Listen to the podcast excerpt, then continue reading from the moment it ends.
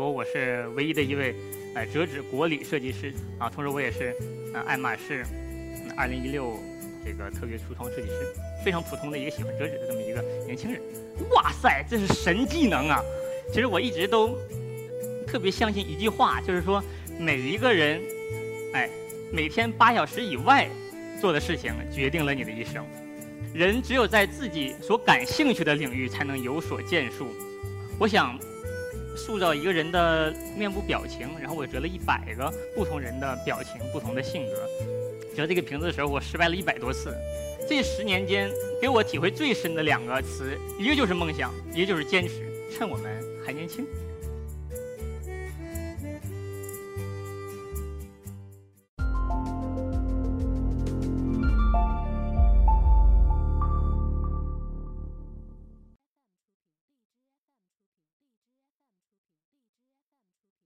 啊，我是一刻 Talks 的讲者刘通，是唯一的一位呃折纸国礼设计师。这个国礼呢，就是说外事活动上面赠送给外国的总统啊、大使啊什么。啊，同时我也是呃爱马仕二零一六这个特别橱窗设计师。啊，不过抛掉这些头衔来说，其实我就是一个非常普通的一个喜欢折纸的这么一个年轻人。啊，我今天跟大家分享的呢，就是嗯，有一朵折纸玫瑰引起的啊，从零六年的一件小事说起。啊，这个照片上的这个瘦瘦的这个男孩，他是年轻的时候的我。这时候我还在德国，在公交车上面，就是一个穷留学生嘛。然后有一天，我突然哎看到我对面坐的一个德国大哥，然后他就拿一张破纸，一皱巴巴的纸，就跟这个似的。然后他在那折，啊，他在那折。然后外国人跟咱们中国一样，但是有一个人做了一件很很有意思的事的时候，大家都愿意看看热闹，说哎他在做做什么呢？然后不一会儿的时间，他就折了一朵玫瑰花。然后把这个玫瑰花就送给了边上的一个美女，哇！然后两人就开始愉快的聊天然后两个人就一起愉快的下车了，然后再然后再然后我就不知道了，看不见了是吧？啊！当时看到这一点的时候，我就哇塞，这是神技能啊！啊，这个必须我得学，而且我就是一个行动派，白天看了以后，晚上回家就开始找找资料。提起折纸呢，大家可能心里边会有这么几个形象：纸飞机、千纸鹤、纸船以及第四个东西。第四个东西大家管它叫什么？哎，东南西北对啊，说东南西北的都暴露年龄是吧？不信你们现在问一零后的小朋友们，没有人认识这个东西。而且在小的时候折东南西北，总感觉哎，好像这个东西能算命，是不是？这四个东西虽然它们的这个外形有很大的区别，但是它们的本质是一样的。这也是现代折纸的定义是什么呢？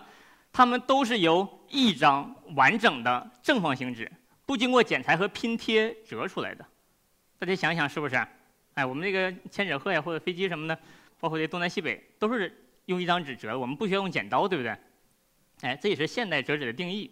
啊，下面呢，大家可能会看到几个我的作品，虽然可能外形上和他们也是有一些不同，但是本质上还是一样的。开始折折的都是很简单的，然后折了六七年的时间，折了这么多东西。啊，现在看起来这些东西特别的幼稚啊，特别特别的幼稚啊，但是当时这个就是我的全部啊，而且我还特意自己订了这小木头架。啊，感觉谁来都跟谁显。你看，这这是我折的，我会折，又会折猫头鹰，又会折这个那个的，给人显了。嗯，然后就是这样，时间一点一点的过去了。其实我一直都特别相信一句话，就是说每一个人，哎，每天八小时以外做的事情决定了你的一生。什么意思呢？因为八小时之内，无论是上学还是上班，大家都是一样的啊，听的课是一样的，然后大家做的工作都是一样的啊。而你下班以后或者放学以后，你是在努力还是在学习还是在做什么？这个才是拉开你和其他人的一个差距。嗯，所以说每天八小时以外的时间决定了你这一生需要做什么。而我这八小时以外的时间就是在啊折纸。嗯，自己辞掉了之前的一个很稳定的工作，就是在之前是做教育工作的嘛，然后开始全心全意的去做折纸。这时候压力也会很大了，因为感觉哇，之前你是大学老师啊。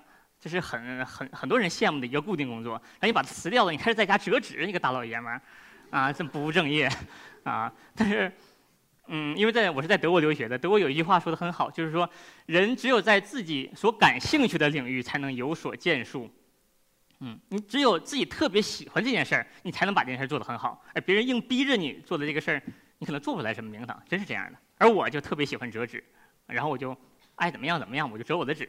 之前可能是一些呃小手工纸啊，包括六十多公分的手揉纸，包括全开的纸，后来都变成几十公斤、几十公斤的一卷的这种大纸。嗯，但是渐渐的，这种纸可能也不满足了，因为折的实在是太快了啊，每天可能三四十张那种大纸，一米多的大纸，一个月大概就能折一千多张啊，所以这个一卷几天就折完了，然后就开始成吨成吨的买纸，啊啊，那一一大卷可能是一吨半的纸，我想。塑造一个人的面部表情，然后我折了一百个不同人的表情、不同的性格啊。这套作品叫《布马和他的朋友们》，一共折了一百个啊，几天就折完，折了特别多。嗯嗯，后来最后一个成品是为这个路易威登设计的啊。这个这也是一个人的半半身像，这可能看不太清楚啊。这上面都是路易威登的很经典的一些产品，然后正前方、胸前是他的 logo 啊。去年的年底的时候。啊，也是受到这个爱马仕巴黎他们的邀请，说让我给他们在卡塔尔的首都啊叫多哈，他们那儿有一有一家旗舰店，然后给他们设计一套橱窗，也是为了体现 wild nature，就是体现这个爱马仕和自然的一个和谐相处的这么一个东西，啊，然后给他们也设计了八个八个作品，嗯，这是八个作品在工作室的时候的样子，然后这个是放到橱窗里面的样子，啊，现在。现在应该还会在那儿。如果去多哈的话，会那儿有一个珍珠港，可以去看那里边很漂亮。然后现在呢，除了为国家设计这些礼物，包括为品牌去做一些跨界合作，同样我也是以折纸作为一个载体，更多的为这个社会去做一点事儿。啊，这个呢是去年啊的一张八米乘八米大的纸，啊，中间偏上的那个小人儿，那小人儿是我。啊，能看到吗？那小就是我，这一张八米乘八米大的纸，这一张纸是一万多块钱从澳洲进口过来的，因为纸太大了啊，八米乘八米。这个作品叫做《菩提树下》，没事，大家可以惊讶，这没有关系的，嗯啊，叫做《菩提树下》。虽然看起来可能和前面那些有点不一样，是吧？稍微有点点难，对吧？啊，但是本质是一样的。这个作品它同样也是由一张完整的正方形纸，不经过剪裁和拼贴折出来的，对，它是由一张纸折的。啊，无论是这个树干还是树枝，包括树下面坐着的这个人，他们都在一张纸上。那这也是呃一四年的一个作品了。这个作品叫做《青花瓶》，它是二零一四年中国为了庆祝中国和加蓬共和国建交四十周年，赠送给加蓬共和国的国礼啊，叫青花瓶。它同样也是由一张完整的正方形纸，不经过剪裁和拼贴折出来的啊。折这个瓶子的时候，我失败了一百多次啊！因为设计的时候和折的和折出来以后中间不一样啊。设计折纸跟教程去学折纸完全是两回事儿，因为设计是一个从无到有的这个过程，这是很难的。而且折纸是一项分配的艺术。什么叫分配的艺术？因为它只有单位一这么大啊，你不能再往上拼贴了，也不能把它剪掉一块儿，是不是？必所以说，在设计一个折纸之前，你必须把这个纸进行科学的、合理的分配。才能使最后这个作品比例协调，而且没有任何结构性错误。这个作品叫做鼎礼，它是2015年中国赠送给日本当时驻华大使木寺昌人先生的，是一个鼎，因为鼎也是中国一个很传统的一个礼器。这个作品叫做天使加百利，它在匈牙利大使馆。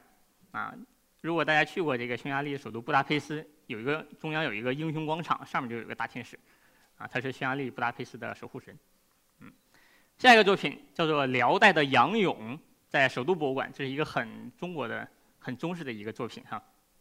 嗯，这个作品叫做母爱，嗯，它是两个大穿山甲，啊，我们看会看到穿山甲上面有很多的鳞片，对不对？这些鳞片同样还是那句话，它并不是一点一点剪或者说粘上去的，它同样是由一张完整的正方形纸不经过剪裁和拼贴折出来的。现在它在西班牙的一间博物馆。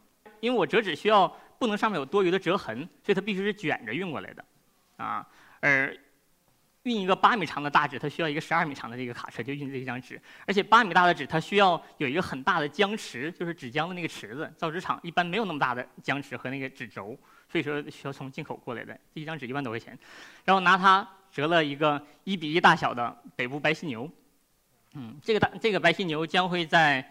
啊，今年今年年底的时候，将会在欧盟的九个国家大使馆以及使馆文化中心进行一个巡展，啊，也是为了呼吁大家保护犀牛，因为现在世界上只剩下唯一的一头雄性北部白犀牛了，它在肯尼亚，它叫苏丹，嗯，因为很多人可能都不知道这个事情，感觉犀牛还有好多嘛，是吧？